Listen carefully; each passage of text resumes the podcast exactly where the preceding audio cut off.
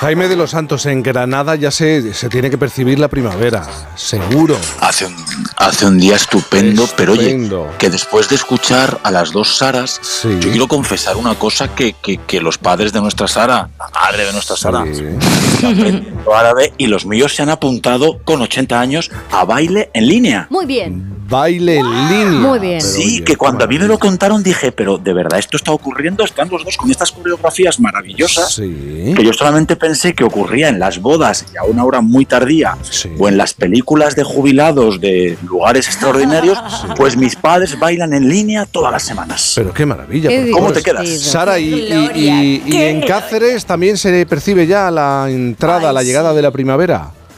Sí, sí, o sea, ayer estábamos en manguita finita y el típico abriguín que dice va de entretiempo. O sea, estaba la ciudad, está preciosa. Hoy eh, hay un poquito de nube, pero la temperatura y el mm. colorcito este de pasear Buah, está increíble, increíble. Pues Pablo Pombo, además de acercarnos a la primavera, es evidente en muchos puntos del país. ¿Qué nos va a traer la próxima semana?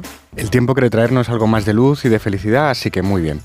Buena semana para pasear escuchando cositas como esto de Winchester Cathedral, que es positividad de la rica.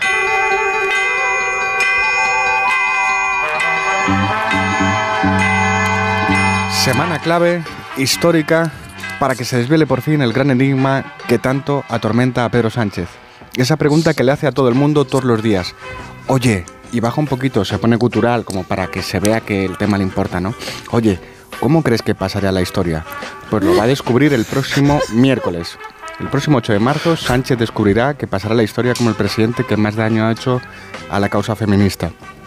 Poco se espera un acuerdo para reformar el terrible desastre provocado por la ley del solo sí antes de esa fecha, pero si ocurre dará igual en dos planos.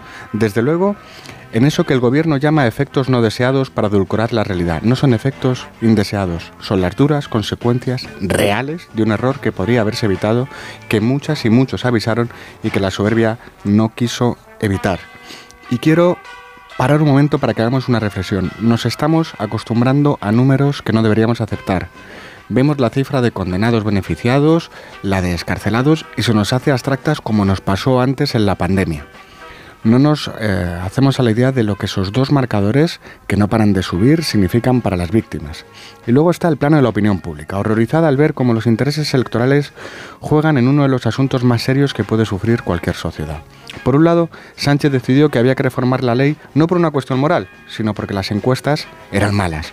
Y por el otro, los socios de Podemos han convertido esta cuestión en un motivo de, de confrontación con el PSOE para ver si así pueden rascar algo en las próximas urnas. Así de venenoso, de divisivo es el populismo, así de ajeno al bien común. Es tan divisivo que ha logrado dividir hasta el feminismo, fracturar al movimiento social que más avances en libertades y derechos ha conquistado en toda la historia de nuestra democracia. Irene Montero ha provocado una brecha ideológica y también generacional que vamos a ver reflejada en las calles en un día que tendría que ser de celebración y desgraciadamente será de división. Hasta que Podemos no salga del gobierno, los españoles y las españolas no tendremos la ocasión de reparar el daño que ha hecho Podemos por su dogmatismo, por su ineficacia y por su necedad.